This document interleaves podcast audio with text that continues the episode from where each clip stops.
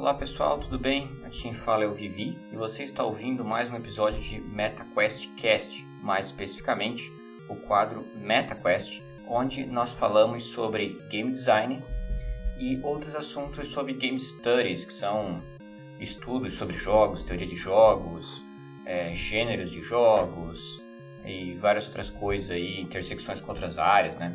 E principalmente aquelas que eu tenho uma formação e sou mais próximo delas, né? Por exemplo, história e, e filosofia. Às vezes tópicos que envolvem filosofia da arte ou filosofia da linguagem, coisas assim, né? Principalmente eu, eu toco nesses assuntos por aqui no MetaQuest. E hoje não vai ser diferente. Na verdade, o MetaQuest de hoje ele vai ser parecido com o que teve uh, na última vez, que foi o MetaQuest 9, né? Vocês estão ouvindo agora o MetaQuest 10, olha só, já, já tem 10 edições desse quadro, né? É, o MetaQuest Cast já está bem longuinho, já tem bastante episódio aí para quem quiser maratonar.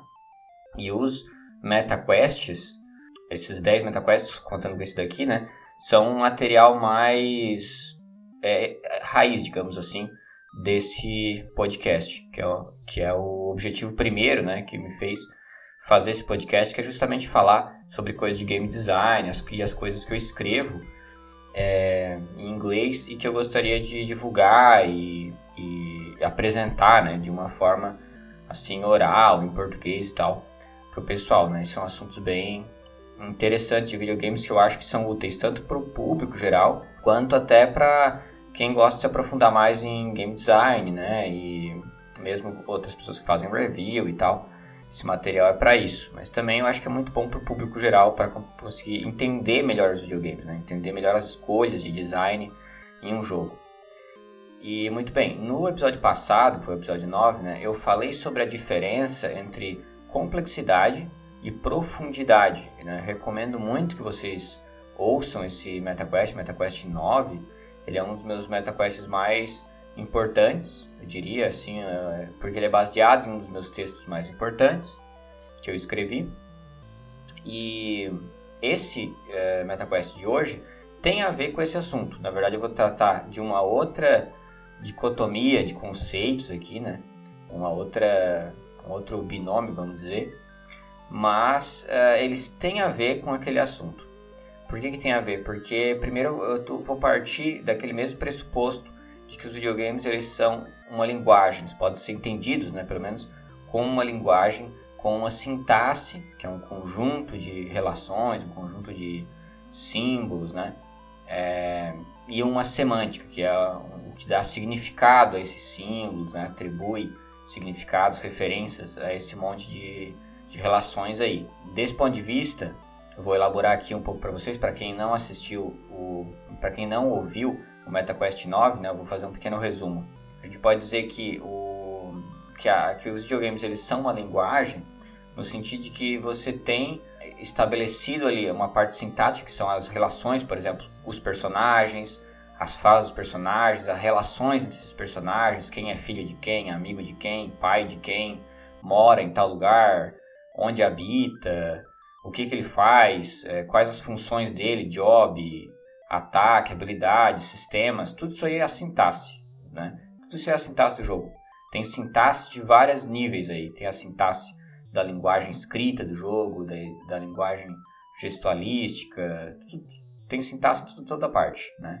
Que é a parte é, do sistema em si, a parte crua, a parte mais fria, digamos assim, dos sistemas em si programados né, no jogo. E programado, desenhado no jogo, enfim. E a parte semântica, o que, que é? A parte semântica é os significados atrelados a essas relações, esses símbolos, essas coisas todas, esses sistemas, né? Então, por exemplo, quando um, um, personagem fala alguma coisa e utiliza alguma expressão, isso tem um significado e você pode relacionar isso com coisas diversas. Então, aí entra a coisa da semântica, né? É, nesse MetaQuest 9 eu até dei um exemplo do Ico, do Fumito Ueda, que é aquela mecânicazinha de, é, que tem no Ico de você segurar um outro personagem na mão. É uma mecânica muito simples. Você simplesmente segura o personagem na mão e leva para outro lugar, guia é, é ela, né, ao, ao, personagem. Essa mecânica, do ponto de vista frio, o que, que é? Nada mais é que um objeto que reconhece o outro e você carrega o outro, outro objeto. Sintaticamente é isso. Mas semanticamente tem um peso aí, tem um significado, que é você estar tá protegendo alguém, tá guiando alguém que estava preso no castelo, né?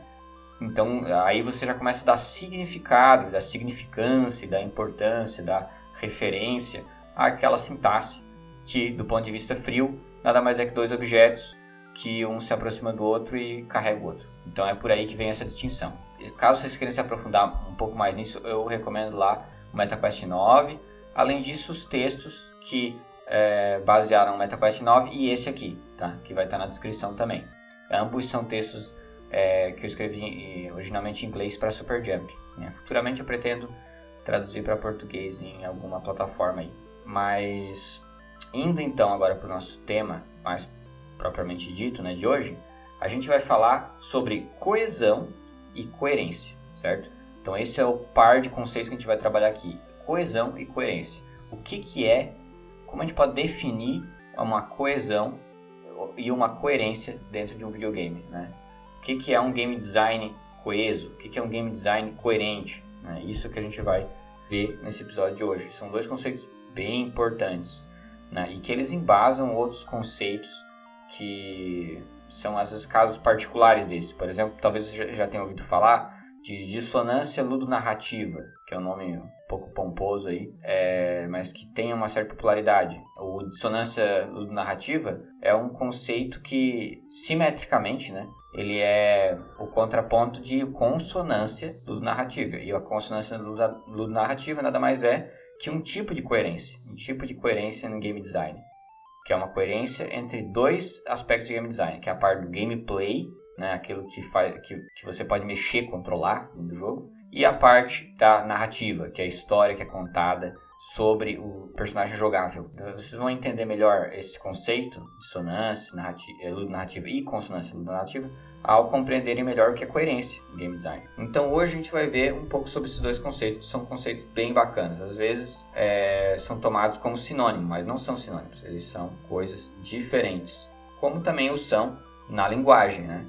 Em gramática, né? na escola, aí, talvez alguns vão lembrar que a gente aprende essa distinção lá entre coesão e coerência. A professora de gramática ensina. É, isso também é assim no design de jogos, em outras áreas, né? Então, eu vou começar explicando para vocês o seguinte: quando a gente olha uma obra, aprecia uma obra, ou olha ou escuta, né, pode ser uma música, o que for, uma obra de arte, né, uma obra, um objeto cultural, a gente pode observar ela fundamentalmente de dois modos quando a gente está interpretando os elementos dela. Tá? Um modo é uma forma externa à obra, que eu vou chamar aqui de uma forma externa à obra. E a outro modo é uma forma interna. Acontece que do ponto de vista interno, quando a gente olha para os detalhes, por exemplo, de uma pintura assim, e analisa somente esses detalhes internos que estão na obra, a gente está olhando para a coesão entre esses elementos, que é como esses elementos se articulam para criar um todo harmônico, um todo mais ou menos homogêneo. As mesmas regras valem para todos esses objetos. Bom, não é o caso aqui. A gente vê que essa é um tipo de obra que falta uma falta coesão. Ponto de vista interno, você tem uma casa em proporção real, mas você não tem uma alma bosca em proporção real. Então falta coesão. Isso é um problema?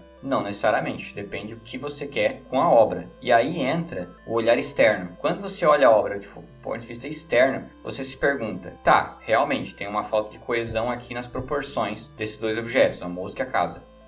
Mas agora, isso é coerente com a proposta? O que, que o cara queria fazer com essa pintura? Qual era a proposta dele? Será que essa falta de coesão faz sentido com a proposta?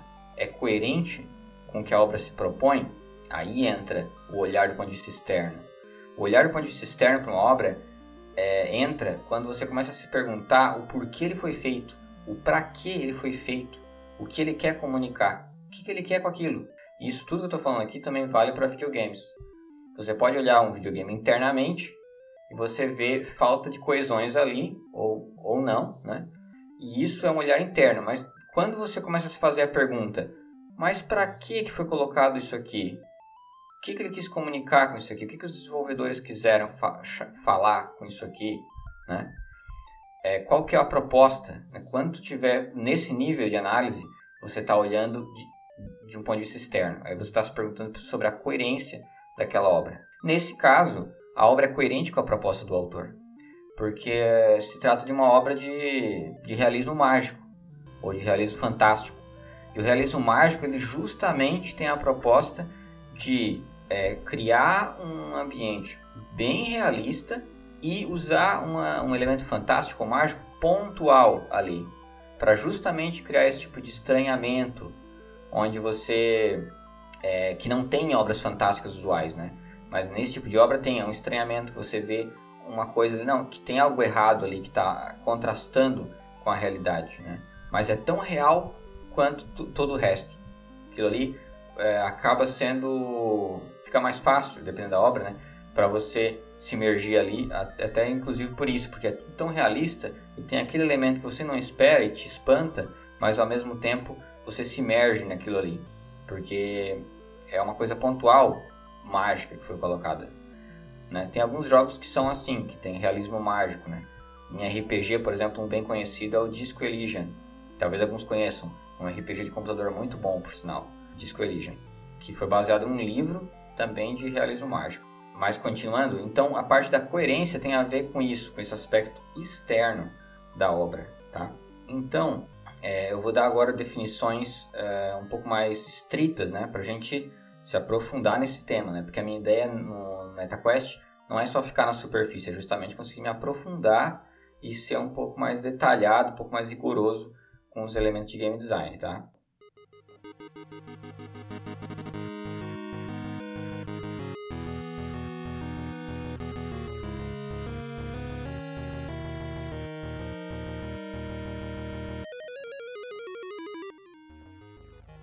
Bom, a coesão e a coerência, eu vou começar com, com as definições que a gente usa para a linguagem natural, para a gramática do português, do inglês e assim por diante. Né? Várias dessas coisas que eu estou falando aqui tem referências e vocês podem consultar lá no meu texto base, tá? que vai estar tá aí na descrição. Não vou ficar citando todas elas aqui. O que, que é a coesão em termos de linguagem natural? O que, que ela é? Ela se refere às estruturas do texto, às palavras, às sentenças, à organização da forma como um todo desses termos, tá? Isso falando em linguagem natural. E o que é a coerência? A coerência daí ela se refere a estruturas mais profundas. Não está na superfície dessas estruturas da linguagem. Ela envolve a parte semântica, o significado e também o nível pragmático, tá? Nível pragmático, o que, que é da linguagem? É quando está em jogo o uso, o contexto em que você aplica aquela palavra. Então, é o seguinte, se você fala, uh, se você usa uma palavra, por exemplo, que tem ambiguidade, como manga, né? Você pode se referir à fruta manga, ou pode se referir à manga de camisa, por exemplo. É, o contexto às vezes vai distinguir isso. E a próprio questionamento sobre o significado, se se trata de um ou de outro, isso já está no nível da coerência, está no nível do, da semântica. Então a coesão ela tem a ver só com a estrutura mesmo, só com a parte sintática dos termos. E nos videogames é a mesma coisa. Tem a parte sintática, como eu falei, que são as relações, personagens, as falas por si só, etc. Os ambientes, é, os sistemas e tudo mais. E a parte mais profunda, que é a parte semântica. Daí um jogo ele vai ser tão ou mais profundo quanto tiver mais camadas de significados e relações atreladas. Aí isso aí entra no MetaQuest 9 que eu tratei da outra vez, tá? Mas vamos lá. Então uh, eu vou começar abordando aqui com maior profundidade, e daqui para frente vai começar a ficar um pouco mais pesado esse MetaQuest, tá? Eu vou começar a me aprofundar mais. Eu vou começar tratando agora sobre, a, sobre como a gente pode entender a coesão em game design em termos de uma interpretação interna, que é uma interpretação que a gente pode se dizer também superficial, é uma interpretação da superfície. Você olha a superfície do jogo para ver se ela é coesa ou não. Muito bem. Uma forma de você entender isso, entender essa interpretação do jogo, é você entender que quando você está interpretando alguma coisa no jogo, você está interpretando um conjunto de signos, que são coisas que têm significado. Lá no meu artigo para Superjump, eu detalhei isso, né, utilizando a noção de sentido, de significado persiana. Aí vocês vão ver lá que tem o um triângulo semiótico, diferença entre representando, interpretante, objeto, né? Mas eu não vou me aprofundar aqui para não ficar muito abstrato a fala, eu quero ser um pouco mais acessível aqui.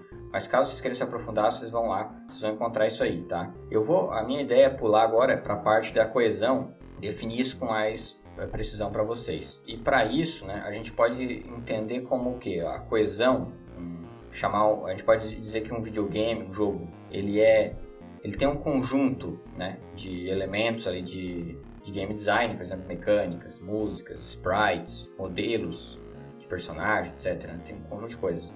Esse conjunto de coisas a gente pode dizer que ele é coeso quando? Quando ele satisfaz as seguintes condições. Ele se refere a um conjunto de coisas ou estados, tá? Que tem a ver com os significados que eu estou falando, com os significados atrelados dessas, dessas coisas, né? E, mais uma coisa, ele tem que estar tá dentro de um mundo ficcional, porque a gente está falando de uma obra, né? É, cultural, né? Ele tá, tem que estar tá dentro de um mundo ficcional. Obviamente também vai estar tá num mundo é, real a obra em si, né? Mas as coisas da obra elas estão no mundo ficcional. Muito bem. Então, um conjunto de escolhas de game design, ele é dito incoeso, tá? Ou não coeso, se vocês preferirem, quando dois ou mais elementos desses de, game design, eles miram uma referência em comum Tá? Eles miram a mesma referência, mas eles sugerem significados contraditórios. Tá? Vou repetir a definição. A gente diz que um conjunto de escolhas de game design em um jogo é não coeso ou incoeso quando dois ou mais elementos que têm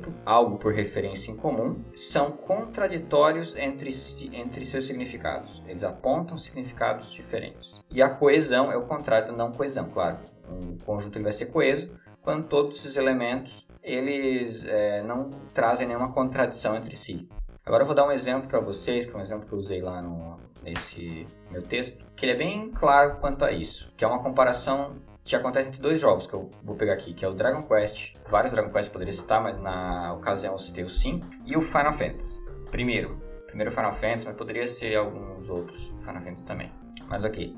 O que, que acontece aqui, tá? Quando você coloca lado a lado Final Fantasy e um Dragon Quest, e você, você percebe o seguinte, quando você entra no, no menu dos personagens, na party, você vai ver que você tem vários personagens que você pode ter, né? Você pode ter party em ambos os jogos, tanto no Final Fantasy 1 quanto aqui no Dragon Quest V, né? O único Dragon Quest numerado que não tem party é o primeiro, todos os outros têm. Então você vai ter lá uma party com 3, 4 personagens, vamos supor. Se um desses personagens está morto, o que acontece? Quando você abre o menu, vai aparecer aquela fotinho do personagem apagadinha, ou em vermelho, ou com algum sinal, um sinal de caixão, por exemplo, que é comum, ou uma caveira, vai ter algum indicador lá que ele está morto, certo? Mas acontece é o seguinte, quando você vai para o jogo, você sai do menu e vai para o jogo, o que, que acontece no Final Fantasy? O personagem, nesse Final Fantasy, né, em específico, o personagem ele continua andando no mapa mundi. O personagem, se, eh, se tu tá com o personagem líder no jogo e ele tá morto, mesmo assim ele vai estar tá andando no mapa mundi,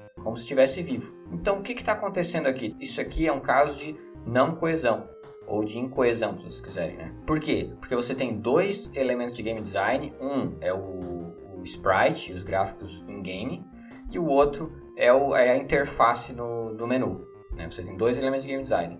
Os dois apontam para uma mesma referência, que é o quê? Que é o estado de vida ou morte do personagem, movimento do personagem. Mas eles são contraditórios entre si, porque um deles aponta que ele está morto e o outro não, aponta que ele está vivo andando por ali, certo?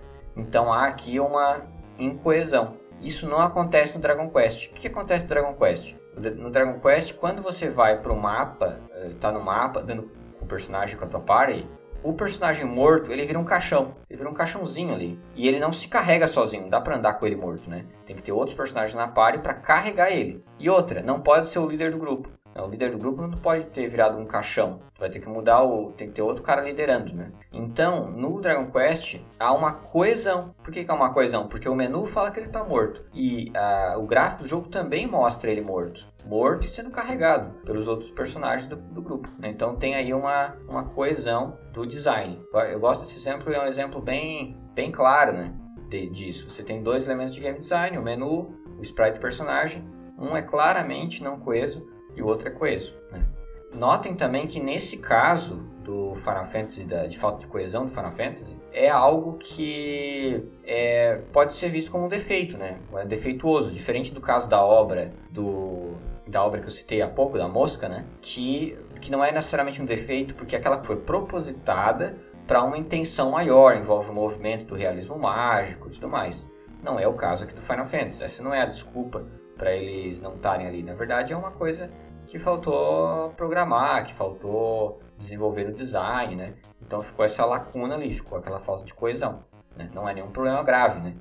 Dependendo do caso de falta de coesão, pode ser alguma coisa mais grave. Nesse caso não é nada tão grave, mas é uma lacuna, um probleminha que ficou ali, certo? Então isso é um exemplo de coesão, de coesão e de falta de coesão, né? No caso do Final Fantasy 1 em relação ao Dragon Quest. Então agora vamos para a parte de coerência e articulando com a parte de interpretação externa, ou também a gente pode chamar de interpretação é, profunda, de você ir mais a fundo nos significados. De novo, quando chega nessa parte aqui do texto, eu também faço toda uma abordagem semiótica, falo um pouco da teoria freudiana, falo um pouco da teoria é, persiana e tudo mais, né? Mas também eu não vou dar esse aprofundamento aqui, caso vocês queiram, vocês podem conferir lá no texto. Minha ideia aqui é ser um pouco mais é, didático, né? Sendo que o assunto em si já é denso, né? Como vocês estão vendo. Mas estou tentando aí na medida do possível ser mais didático. Então, muito bem. É, vamos...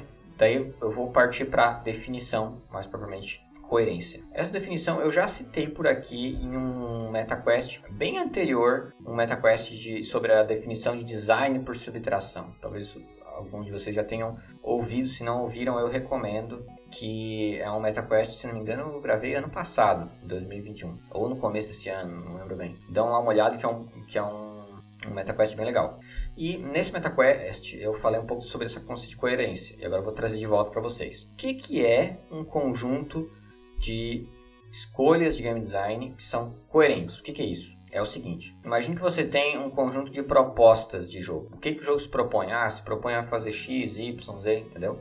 Conjunto de coisas que ele se propõe, tá? Imagine agora que você tem um conjunto de escolhas de game design, que são coisas que tem no jogo em si, né? Mecânicas, músicas, sprites, modelos, sistemas, etc. Que estão no jogo em si, tá? Esse é o, é, é, esse é o jogo. Agora é o seguinte, dentro desse jogo, um conjunto de escolhas de game design ali dentro, ele é dito ser incoerente quando as experiências ou conceitos resultantes desses elementos são é, é contraditório, é, ou são contraditórios. Então, quando eles resultam em experiências contraditórias ou em conceitos contraditórios do ponto de vista do significado, da semântica deles, tá? Então é dito incoerente. E quando que é coerente? Quando não é incoerente, né? Ele é coerente quando não gera contradição nenhuma, quando nenhum desses elementos eles geram experiências ou conceitos que sejam contraditórios. Isso é diferente do caso da coesão, porque no caso da coesão a gente está falando de uma forma bem superficial da linguagem dos videogames. Vocês viram lá pelo exemplo do Dragon Quest do Final Fantasy, né? Um exemplo bem superficial. É o menu, o personagem, o estado morto, o estado vivo. Quando a gente está falando em coerência, a gente está falando na proposta do jogo, no que ele se propõe. Será que ele foi coerente com aquilo que se propôs fazer?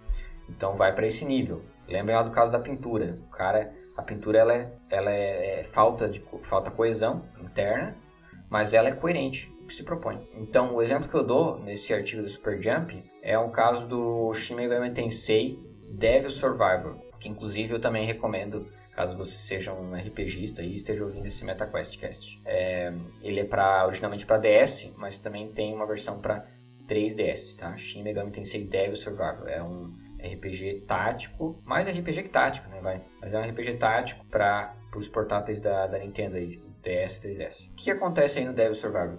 Ele tem uma proposta, ele tem algumas propostas, né? Mas uma das propostas dele é de brincar com o conceito de demônio de Laplace, com a hipótese do demônio de Laplace. O que, que é isso? É um conceito filosófico que, que hipotetiza né, um personagem, um computador, alguém chamado demônio de Laplace, que tenha todas as variáveis do mundo e consiga, portanto, é, por hipótese, prever o que vai acontecer no futuro. Ele consegue ver como é que vai ser o estado no futuro do universo inteiro, justamente porque ele sabe todas as variáveis do presente do estado atual do presente. Né? Em algumas versões do argumento também do passado, tá? E o que, que isso? Como é que o jogo se apropria dessa ideia? Se apropria da seguinte forma: você tem um grupo de personagens que eles estão numa quarentena uh, no Japão, na verdade, um, um bairro né, do Japão. E lá, esse bairro, esse bairro foi interditado, né? E lá dentro do jogo ele tem, uma, tem um e-mail que se chama Laplace Mail. E esse Laplace Mail, ele é um e-mail que chega para esses personagens, ele diz exatamente o que vai acontecer dali a algum tempo no futuro, dali a algumas horas, por exemplo. Por exemplo, você pode receber um e-mail dizendo assim: olha, às 4 horas vai morrer um cara aqui em Shibuya, no apartamento tal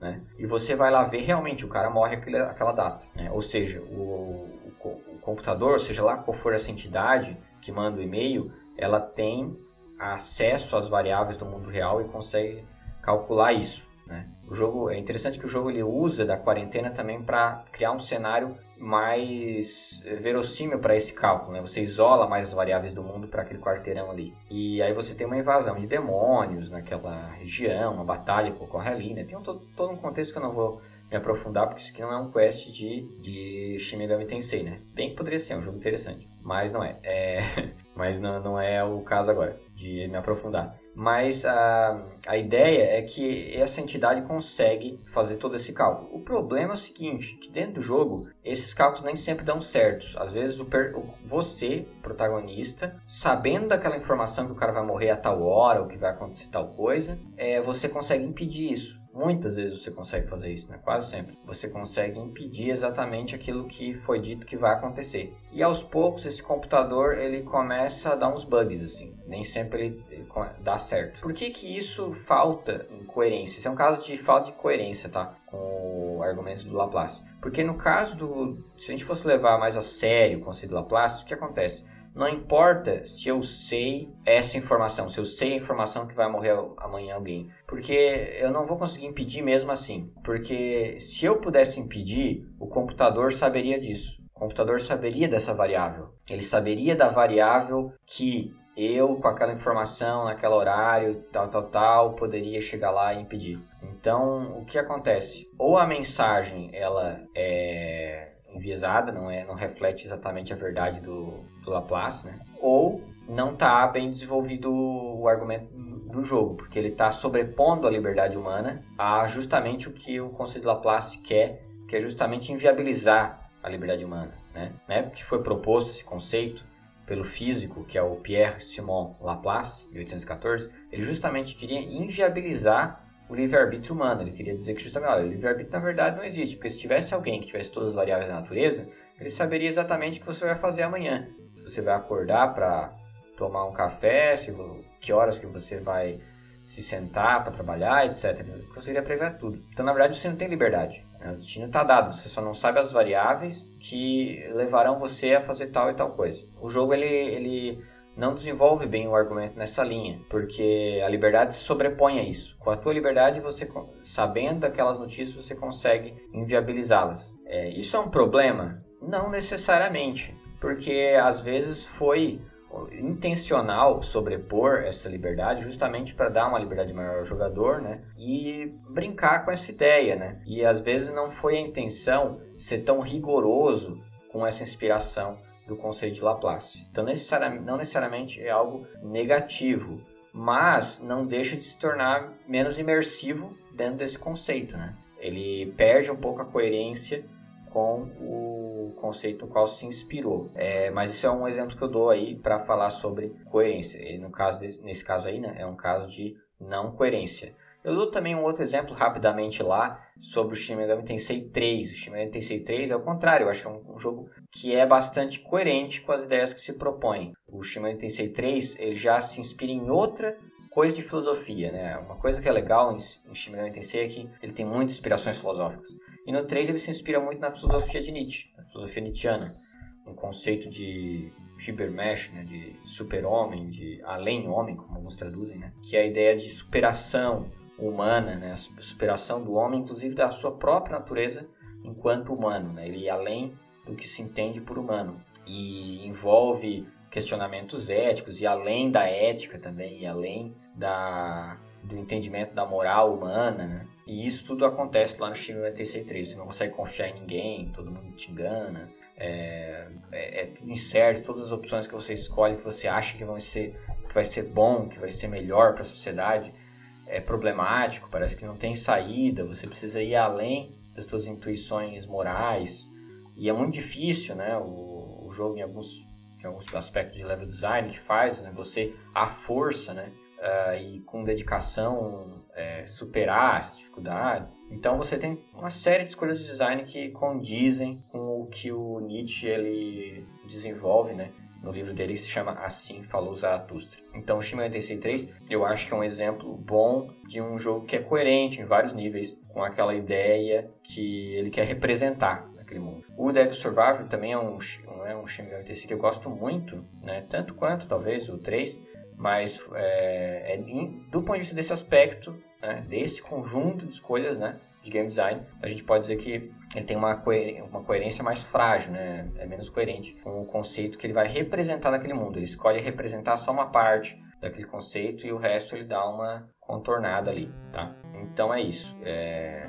Espero que vocês tenham gostado das explicações, né? É, fundamentalmente eu pretendi aqui explicar o que, que são esses conceitos, coesão e coerência, mostrar como eles são diferentes, né? Não, não são independentes. Um jogo pode ser coeso e incoerente, pode ser coerente e não coeso, pode ser não coeso e também não coerente, pode ser coerente e coeso. Então todas as quatro combinações assim são possíveis e eu não dei exemplos exaustivos aqui, né, mas todas elas são possíveis e esses são conceitos interessantes para você conseguirem entender outros depois que porventura a gente pode trabalhar aqui, né? Só para retomar o assunto que eu, tô, que eu coloquei lá no comecinho, né, desse cast, a gente pode dizer que a consonância ludonarrativa que eu mencionei lá no início é um tipo específico de coerência. O caso de coerência entre os níveis de gameplay e de narrativa, que é quando a narrativa sobre um personagem fala alguma coisa e o gameplay corresponde a isso. Quando foi criado o conceito de dissonância narrativa, lá em 2007, para falar sobre Bioshock, ele, ele articulava um,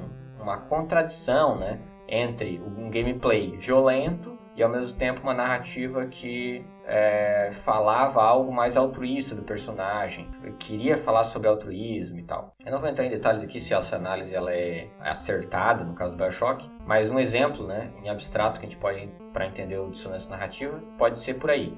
Se o gameplay ele é bem violento e a narrativa sobre aquele mesmo personagem é de que ele é um personagem altruísta ou que tá ou que é um personagem pacífico, né? Isso é gera uma contradição entre esses dois níveis, entre o nível da narrativa e o nível do gameplay. O gameplay te passa uma experiência totalmente distinta do que a narrativa está querendo contar. Então você tem duas experiências aí que se contradizem, né?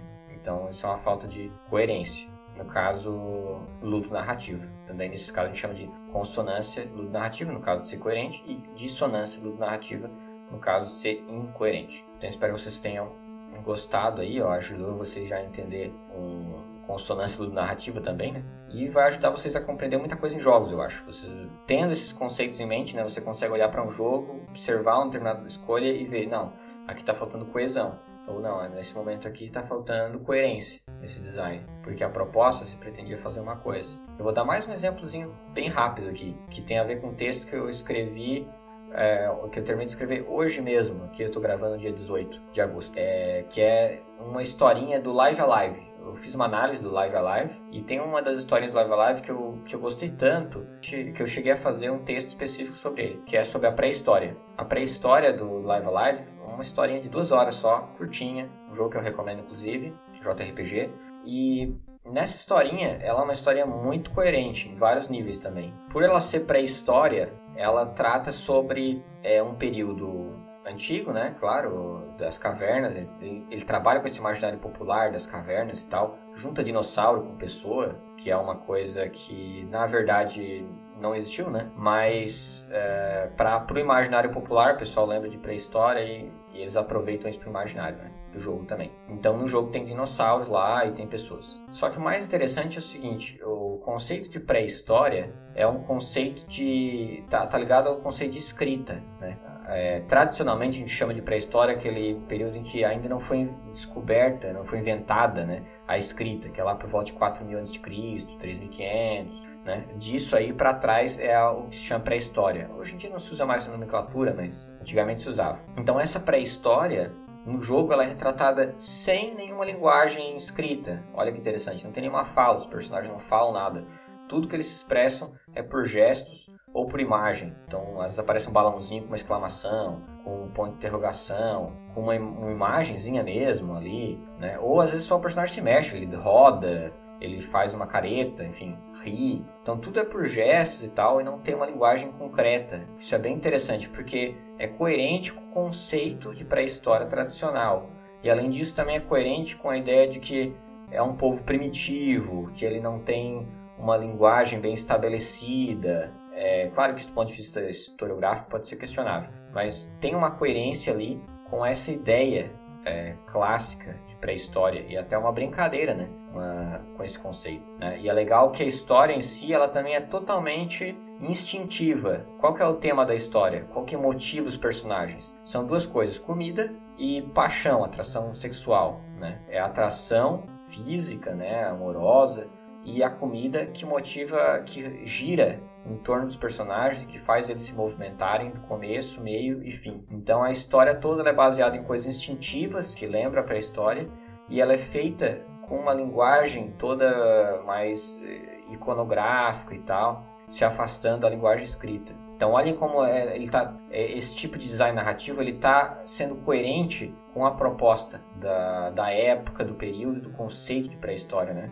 Um conceito bem interessante. Se vocês quiserem mais detalhes, eu vou colocar também aqui na descrição o meu texto sobre essa fase aí do Live a Live, que é mais um exemplo bem bacana para falar sobre coerência em jogos.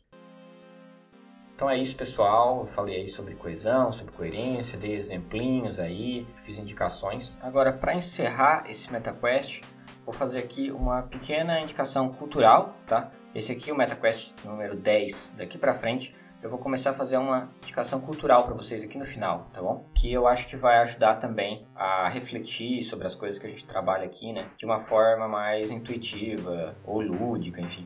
É, eu acho que vai ser bom para ilustrar também esses conceitos, vocês pensarem mais de uma forma cultural também, né? Vai gerar prazer também, esse tipo de reflexão.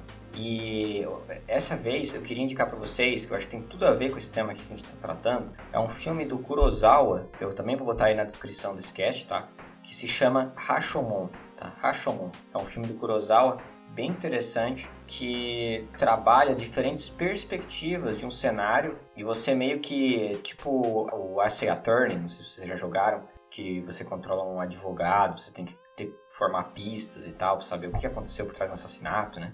É uma coisa por aí, no caso do Rashomon, só que você tem diferentes personagens e cada um deles teve uma perspectiva específica do que ocorreu, né? E você precisa encaixar todas essas visões. Você precisa entender o que cada um disse e averiguar quem é que tem razão ou o que, que de, de, fato aconteceu ali, né? Vocês vão ver que, que, que não dá para você encaixar isso perfeitamente. Vocês vão ver por quê. É bem interessante, mas tentam resolver esse caso do Rashomon. Tentam observar como funciona esse filme. Filme bem bacana, tá? Rashomon do Akira Kurosawa. Vou deixar aí na, na descrição o nome do filme para vocês. Então espero que vocês tenham gostado desse cast e vejo vocês na próxima, no próximo MetaQuest Cast. Até lá!